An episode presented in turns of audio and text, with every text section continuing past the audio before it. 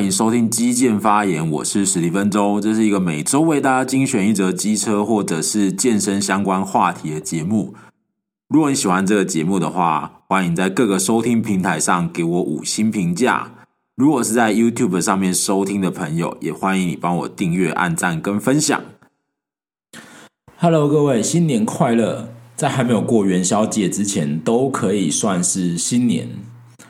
只是这个问候感觉起来就是有点非常长辈。好，没关系啦，OK 的。好了，那在过年的这段期间呢，天气非常的好，不知道大家有没有去哪里？那我则是呢去了一次机车露营，所以今天就打算想要来跟大家聊聊这个。好，那在过年之前呢，嗯，我最近也不是最近，在过年之前我就一直看到这个很多人在分享说你的红包的行情该怎么去包这样子啊，那我。基本上就是都包我想包的那个数字啊，然后只是那个数字呢，诶，通常就会落在那个行情再高那么一点点这样子。所以我想可能跟大多数人想的是差不多，因为这个，嗯，好像每一年就会变成是呃重新浮上台面，然后跟大家一起来聊，就是大家都很喜欢聊这个，就是说你包多少，他包多少，或是我应该要包多少，怎样？那我我对这件事情的印象就非常的深刻，记得应该是呃，在刚刚工作的那一两年吧。然后有一次呢，我就包了一个金额给我妈妈，这样子过年的时候。那那个时候我的想法其实是很天真的，因为每个月我都会固定给孝亲费，然后呢。过年就会把它跟红包包在一起，这样看起来显得嗯比较大包这样子啊。可是两个金额刚好加在一起的时候，会是一个奇数的数字。随便打个比方好了，比方说可能一万三好了。那这个时候你会怎么办呢？通常因为华人的文化就还是比较喜欢成双成对的嘛，所以会偶数啊。但一万四呢就会。好像不是很吉利嘛，一万五又变成奇数了，所以这个时候你往上堆叠，可能就变一万六。我只是举例啦哦，好，然后就包了这个金额，然后呢，隔一年的时候啊，刚好这个过年的时间跟这个我会给校庆费的时间呢，刚好是错的有点点开。嗯，我记得应该是先给了孝心费之后，然后可能隔个几周之后才才过年，两周还多久才过年吧？印象中是这样子。好，所以那个金额我当然就没有把它包在一起了，所以就变成感觉起来红包好像变薄了这样子啊。那再隔一年呢，我就是我们家的兄弟姐妹总共有四个人，然后就是在过年前的时候，大家都不约而同的收到了妈妈的简讯，然后就是。嗯，长辈式的那种，嗯，充满情勒的那种话，就是说我怎样辛苦，然后你们都长大了，然后你们都有自己的生活，然后叭叭叭叭叭，好，然后他就说他想要他要指定那个红包金额这样子啊，那然后就会开始讲说什么外面的东西都变贵了啊，然后我们的红包都没有涨价，但是我们的想法就是说，靠，澳门的薪水也没有涨价多少啊，讲这个，对啊。那当然，如果要计较这个，就有很多可以计较的嘛。比如说，你的健保是放在我这里，我一个人要缴两个人的保健保费，叭叭叭一大堆这样子。但当然不会跟妈妈讲这些嘛。然后就是那一那一年的过年很好玩，我们的那个我弟弟妹妹们啊，就在一直在那边暗示说：“哥，你包了没？哥，你要包多少？”这样子。然后我后来就只有淡淡的跟他们讲一句啊，就是说包红包这种事情是心意啦。你想包多少包多少，不一定要跟我一样，然后你也不用因为妈妈说什么，然后你们就怎么样怎么样。对，我是不是很扛的那种哥哥？是因为我从小的时候就是这样，就是帮我弟弟妹妹扛很多棍子这样子啊，所以我我挨揍的分量，他们基本上都是没没有那个没有承担过的。好啦，那这么做之后呢，但我并没有按照我妈说，就是她。他要多少我就给他多少，我还是看我觉得应该是多少，然后我给多少这样子啊。那我觉得这这种事情就是说你要坚持下去，就是有点像是说戏棚下站久就是你的，就是看谁先撑不住这样子。那我自己是不管我妈说什么，我就是包这个金额，然后我会把那个要给她的那个孝亲费另外分开来给，绝对不会把它包成一包，因为我已经有学到一个经验，我是有进化的这样子。那我包的金额其实严格上说起来并不算少，至少嗯，跟我朋问我朋友比起来的话，我觉得我包的算蛮大一包的啦，所以我并没有觉得说嗯，我就是有哪里应该需要感到抱歉这样子。哎呀，那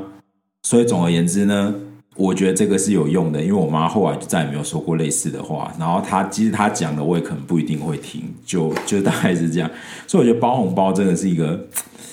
怎么讲？很艺术的那种，然后偏偏我的个性又是比较属于，就是说我今天如果给你什么东西，然后这是我心甘情愿给你的，但是我没有给你，你不能开口跟我要，就是就是这个感觉啊。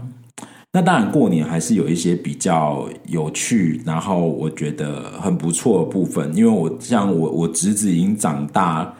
到会叫人了。但不知道为什么，可他叫我阿伯的时候，我就觉得很开心这样子。然后，所以他其实还是个小孩子，然后呃还没有上幼稚园的那种吧。我也都是包的还不错啦。哦，但我不是要炫耀说我我包红包包很多，只是我只是觉得说啊，小孩子真的就是有也是有分呐，就是那种颜值很高的小孩，就是他。不管是男孩子还是女孩子，他如果长得可爱，去跟你要红包，你可能会给的比较开心一点点。但我觉得又想回来这点，嗯，虽然我上一期的节目就是说我今年要开始呃推行所谓的新礼貌运动啊，但是我不得不说，有些人的小孩真的长得有够丑的，可能只有觉得爸爸妈妈会觉得喜欢这样子。啊，天哪，我怎么又讲出这种话？但是呢，我必须要说呢。不是只有我这么想，我有一个朋友，他也是这样想，他觉得他的朋友的小孩有些明明就长得丑死了，然后他的亲朋好友一天到晚在脸书上面晒小孩，这样子看的都觉得烦。嗯，某种程度上我们有一点点像啊，就是多少都有点愤世嫉俗啊。那我我自己感觉也是这样，比如说我的同事有很多都有小孩，那他们有时候带小孩来的时候，嗯，有些小孩就是看起来是可爱的，然后你就会比如说。刚好柜子里面有零食，有什么就会想给他吃。然后有些小孩看起来就是我不知道哎，可能跟同事是谁有关系吧，就是看起来就觉得讨厌。不要说吃饼干了，没叫你夹塞就不错了。哦天哪，我必须要去反省一下，为什么明明上个上一期节目才说那个，然后我又不小心就是嗯讲出了一堆。对，好，OK，好，话话说回来这样子啊。那我我在过年期间的这个心情的状态，其实有一点点就是不是很好。那不是很好的原因，并不是说呃红包怎么样，没有。这接接下来之后，自从我坚持了我的金额之后，接下来的过年都很顺畅。这样，那嗯，我在过年的这一段期间，其实多少有一点点感受到失落啊，因为。呃，当我的人生走到这个阶段的时候啊，我的朋友呢，该有小孩的有小孩，然后嗯、可能要该去应付那个机车婆婆讨厌的小姑，或者是亲朋好友的那个关注的时候，那个时间他们就在忙着应付这一些。那如果是没有结婚的，或者是呃正在恋爱中的，那因为前几天是前两天是情人节嘛，所以当然就是忙着去谈恋爱这样。所以我在年节当中变成是说啊，好像没有人可以找，也不知道应该要约谁，或者是说我根本也不想要约他们，因为我觉得对他们来讲是一种打扰。对，就是不打扰是我的温柔，然后就这样啊。然后就会多少感觉到有一丝丝是那种很很寂寞的那种感觉吧，然后就是觉得有点稍微有点惆怅，然后很觉得孤独，然后我又不想要去改变这个现状，所以我做的事情是什么？就过年的期间，我照样跑去健身，然后在健身房的时候啊，握紧那哑铃的时候，然后在那边推一些。我以前不会特别去挑战的那个重量了。我就突然在那一个瞬间觉得，我靠，真的太有归属感了。就是就是怎么说呢？只有肌肉不会背叛你，就这种感觉这样。那所以在过年的那几天，就就是讲，我也没有特别跟朋友见面，然后除了打扫之外，就是去运动，然后直到大概可能呃。应付完之后，就是吃完年夜饭，然后隔天休息一下，整理一下之后，好，我就决定说我要出发去露营。那在讲露营之前呢，我想要先来推荐一本书。对，想不到吧？我会推荐书这样子，因为，嗯、虽然我看起来就是不像有在看书的人，又或者是说我讲话的内容。有点不像是说我有 我有在看书这样子，就像刚刚讲的那一堆。好，但是我是认真有在看书的啦。那我最近想要跟大家推荐一本我在看的书，叫做《重启人生》。那他是一个哈佛大学的教授写的。那他这本书在讲什么呢？通常你太年轻的时候看啊，你会没有感觉。一般来讲，我们在认知的过程当中，大家都会觉得年轻人是比较有活力跟有创造力的。然后等到你步入到中年之后，你这些创造力会急剧的可能下降。那这是跟你的生理的构造有关。我们大脑有一个前额叶啊，它就会掌管这些，比如说理解的、记忆的，然后创意发挥的等等。所以，我们到了某一个年纪之后，会发现说。我可能看着这个人，但是我一时之间想不起他的名字是什么。然后或者是说我这个时候需要打一个电话，但是我在这个情况下，我怎么想都想不出这个电话号码是几号。那这个感觉就有点像是呢，我们的大脑啊是一个藏书很多的图书馆，比方说。国家图书馆好了，里面在随着你的年纪的累积，我们会在头脑里面储存各式各样的资料。然后，当你想要回想某一个资料的时候呢，呃，你的神经传导就会有点像是动作有点慢的那种管员，他会在去找你要的资料的过程当中，可能遇到了什么人，然后跟他寒暄了两句，然后呢，或者是说呢。去找你要的资料的过程当中，顺便绕去厕所、去茶水间、去投个贩卖机。好，等到你需要这笔资料找到给你的时候，比如说我想要想起那个人叫什么名字，但那个人早就已经走了，这样子。好，就是就是会变成是这样子。那这跟我们前额叶的发展是有关系的。呃，儿童在发展的时候，前额叶成熟的会比较慢。可是呢，当我们成长完成之后，距离就是大脑机能衰退的时候，这个地方也会开始是优先衰退的，有一点点像是说这个我们说的全盛时期好了。那最明显的就像是运动员啊，比如说运动员的全盛时期，也许就是二十岁到三十岁这中间，看什么运动啦。那有一些运动可能技巧性高一点的，它可以再支持的久一点。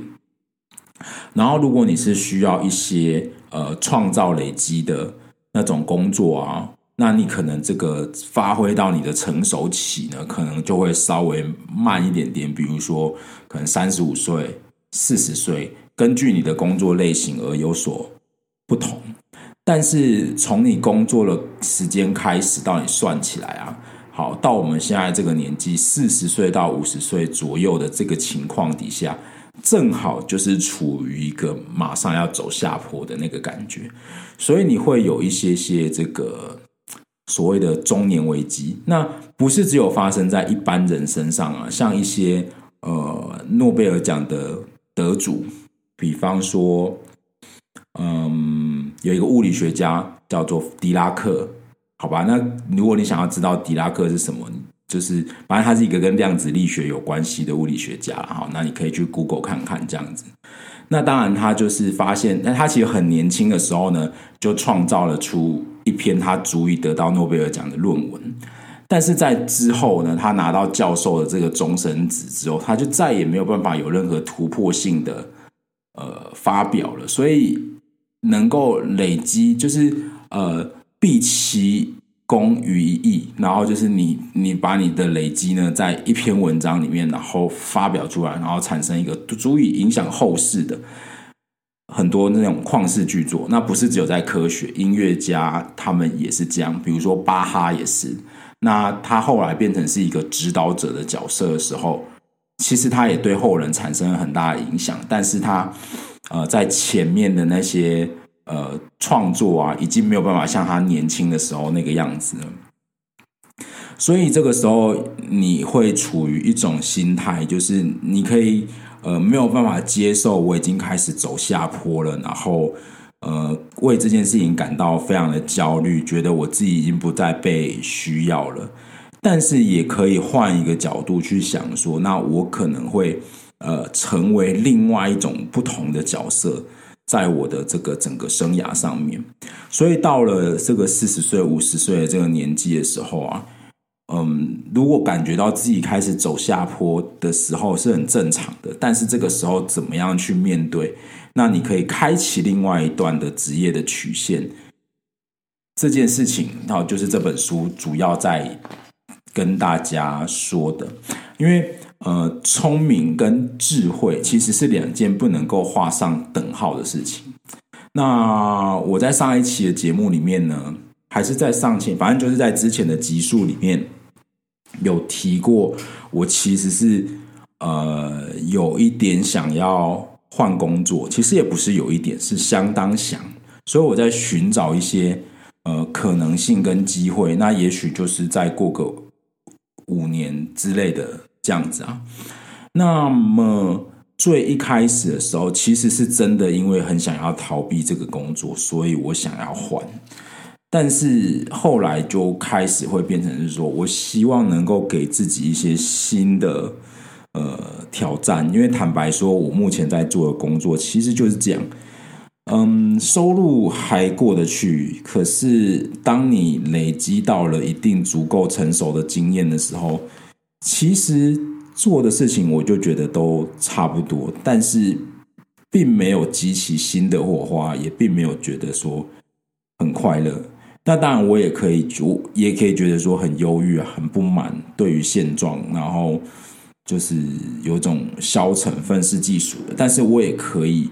呃换一个角度说，也许去尝试一个新的可能性，这样子啊。好啦，那这就是看这本书的一个心得，所以有机会的话，各位可以去找来看一下。我个人是觉得说呢，嗯，它是一个我还能够愿意持续阅读下去，然后不会很快就感到无聊的。呃，一般来讲，我在看的书的类型大概就分成几种啊。第一种就是那种侦探小说，我其实非常喜欢看侦探小说、推理的那一种。然后第二种就是。健身有关系的书，那当然就是讲一些原理的，比如说力学啊、肌肉做动的啊，或者是营养这一这一类的东西的书，呃，蛮 boring 的这样。然后还有时候会看一些财经方面的书啊，主要就是关于那些嗯，在投资市场获得巨大的成功的人，他们是怎么看待事情的，或者说他们怎么去看待他们的投资这样子啊。然后。呃，心灵励志的书呢，当然就看的比较少一点点，然后也会看一些历史的书籍，大概大概就是着重在这几类啦。所以，嗯、呃，这种比较跟心灵有关系的书籍呢，是我蛮难得会觉得说，嗯，好像可以值得看一看的，因为，嗯、就有点像是我们说你在听一首歌的时候啊。你如果不到那个年纪的时候啊，你听的只是那个旋律啊，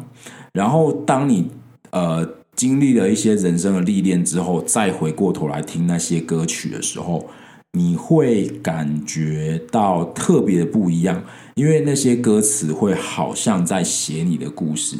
所以有一些那种呃厉害的作词人啊，他们并不需要堆砌什么很华丽的词汇。然后就可以把这个歌曲写得让人很感动。举例来说，比如说林夕，那林夕是香港人嘛，然后呃，他写帮给陈奕迅唱的那个歌我有点忘记了，但是粤语的版本叫《富士山下》，然后大家有空可以去找来听一下。然后或者是呃李宗盛啊等等，那有的人会觉得说这些呃情感丰丰富的创作者啊，可能就是真的需要很情感的泛滥，所以他会不需不停的找各种不同的对象去做交往。嗯，但这是另外一回事了。然后，所以我的意思是说呢，有一些书你可能要到了年纪一定的程度的时候，你才会感觉到共鸣，就有点像是以前啊，新闻在吵说，诶，我们的文言文到底要维持多少或者什么？但是呃，对于学生来讲啊，你在当下读那些文言文的时候，你只会觉得这些东西是为了考试。可是呢，嗯、呃，等到你经历了一个人生的历练，或者说受到社会的荼毒，然后你再去看那些文章的时候，啊，你会多少呃感觉到说，嗯，他其实有他想要表达的意意境啊。嗯，举个简单的例子来讲，我们经常会说的“举杯邀明月，对影成三人”，但是如果你去了解这个实际上的意境的时候，其实只有。一个人，那么对于现代的人来讲，很常会是比如说晚婚啊，或者是说既不谈恋爱，也不去交朋友，也不干嘛干嘛。所以你在做很多事情的时候，你就会真的只有一个人。那有一些状况，就是只有一个人的时候，才能够有一些深刻的体悟跟感觉的。好，那我们就进入今天的节目话题。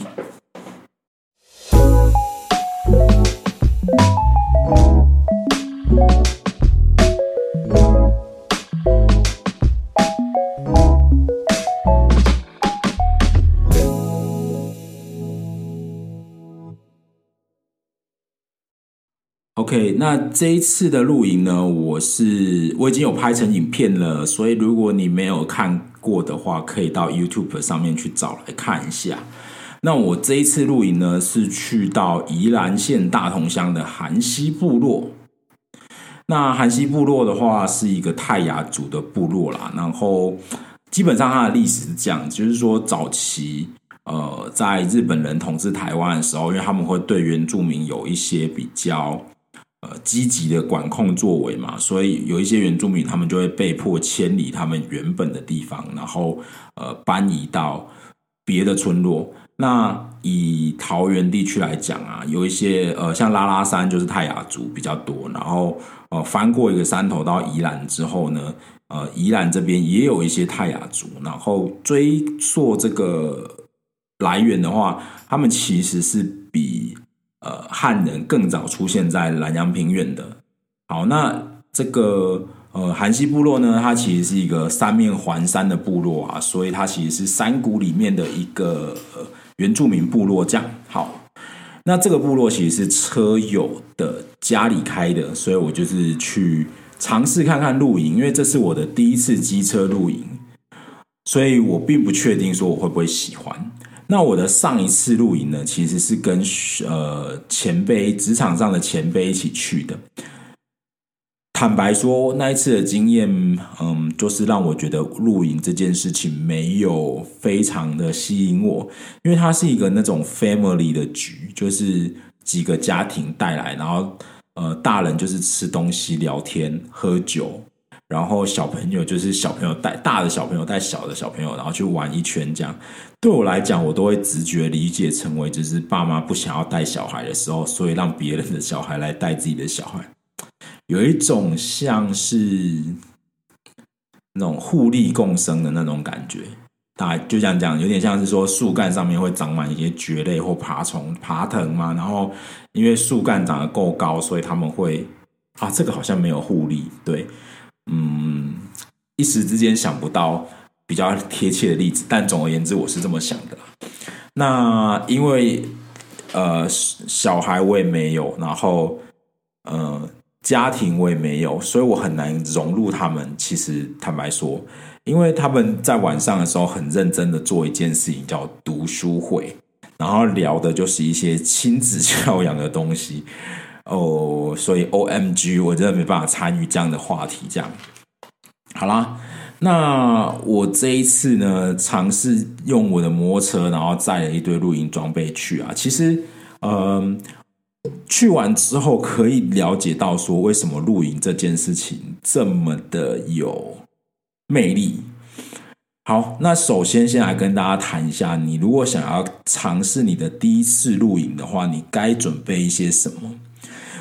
那么很多的露营区其实它都会有提供露营装备的租借，所以你自己完全没有装备也没有关系。当然呢，我这里不又不讲那种就是呃比较奢华方式的，就是你可能呃已经搭好一个露营车了，不是搭好，就是有准备好一个露营车了，或者是说呃改造一个什么可能水管的空间，然后让你住进去啊，然后你只要负责可能稍微简单的野炊一样。呃，如果是这种路线的露营，就不在我的讨论了，因为我觉得它就是必须要包括了搭帐篷这个过程。那如果没有说呃不确定说自己会不会之后再继续录下去，不买也是一个选择啦。可是我觉得那跟自己拥有一组露营装备，但是你没有用上，我觉得多少还是有一点点差。所以我这次就是在网拍上、电商上面呢去找一些呃否那个初初心者的露营品牌，然后买进来这样子。所以这是关于装备的部分，我觉得可以这样讲。那装备部分，我大概会把它分成三种不同的呃方向。第一个就是你的睡眠系，也就是说你要去露营的话，基本上你一定要有帐篷嘛，然后你一定不可能带棉被出去，所以你要准备睡袋。那我们睡在地上，你直接跟地面接触啊，因为晚上的时候地面会真的会有一些湿气跑出来。所以直接接触到地面，其实对健康并不太好。所以你要有一个睡垫。那有些人会习惯需要有枕头嘛，所以你还会需要有一个充气的枕头。对，那呃，跟地面隔离的动作啊，除了帐篷本身之外，你可能还会需要一块防潮地垫这样子。那这个是必要的哦，因为你隔天在收帐篷的时候，你会发现，诶，即使其他部分是干的，可是最铺在最底下的那一层地垫，它会里面凝结很多的水珠，所以这一点是必须的。所以睡眠的东西大概就会讲，那额外才会考虑说你是不是要嗯、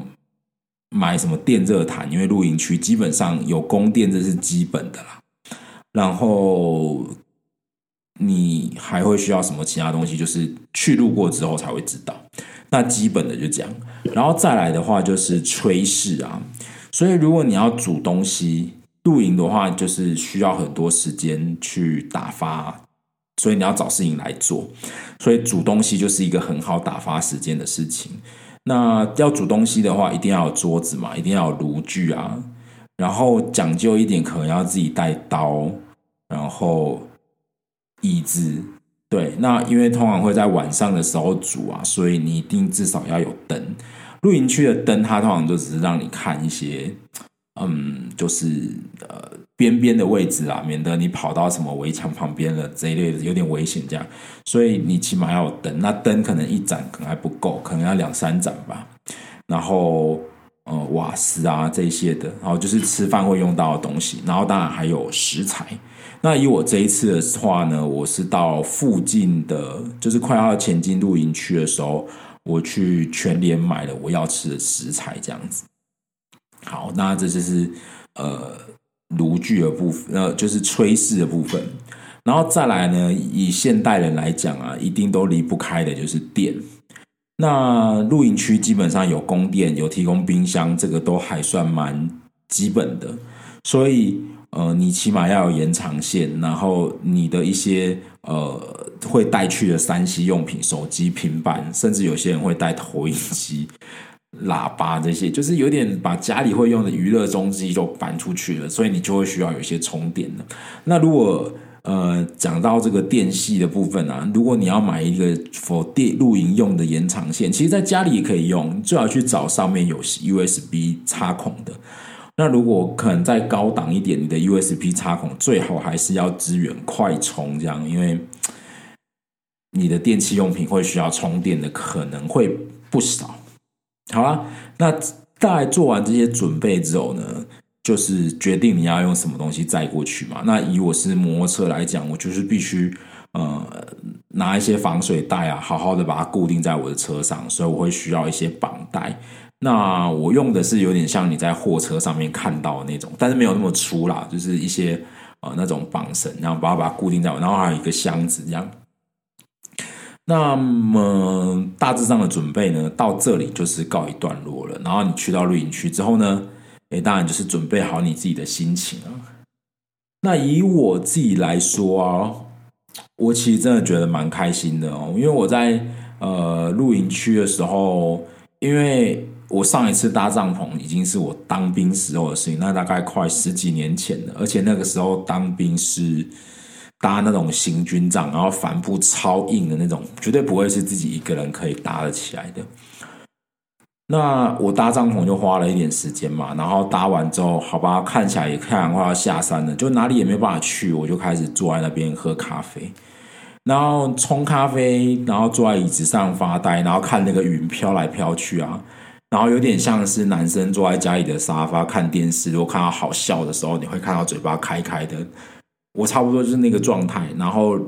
呃，但是因为没有电视可以看，所以我是嘴巴开开的，但是两眼无神，这样放空，这样，我突然觉得超爽。就是说我好像没有刻意特别去做什么，然后就觉得这心情真的太赞了。嗯，然后。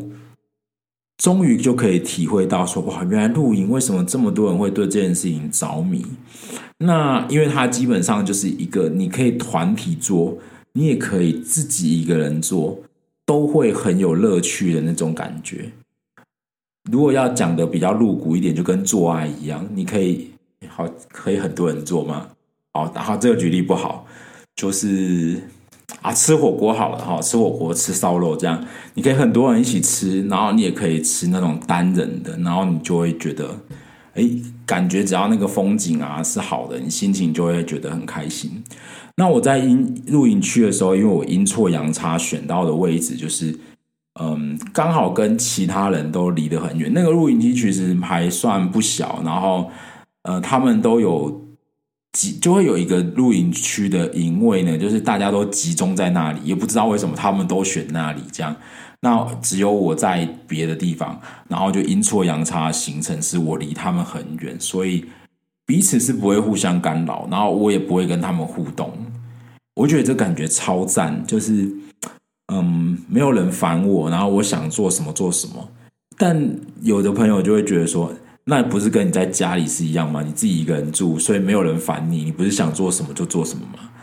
对，但有一个革命性的不同，就是我不会没事坐在太阳底下喝咖啡啊，但是在露营地的时候我会。我觉得阳光是一个很很神奇的东西哦，就是它它会带给你温暖的感受，然后你身体热起来的时候，你心情也会觉得格外的放松，这样子。所以我，我我就觉得哇。嗯，经过这一次的实验之后，我真心觉得露营是一件很不错的事情。然后，呃，那些花钱买来的装备呢，诶，应该不会浪费掉，因为起码我可以再，我应该还会再录个录个呃十次以上吧。对，那总而言之呢，就是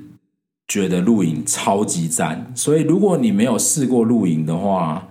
我会推荐大家给自己一个机会去试试看，说不定你会发现新大陆，然后爱上这个感觉。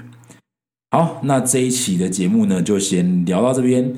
如果大家有什么露营的推荐地点，或者是呃根据露营有什么经验的分享，或者是你想要尝试露营的话，都可以在留言的地方跟我们讨论，然后我们可以一起交流一下。那我们就下一期节目再见喽，Goodbye。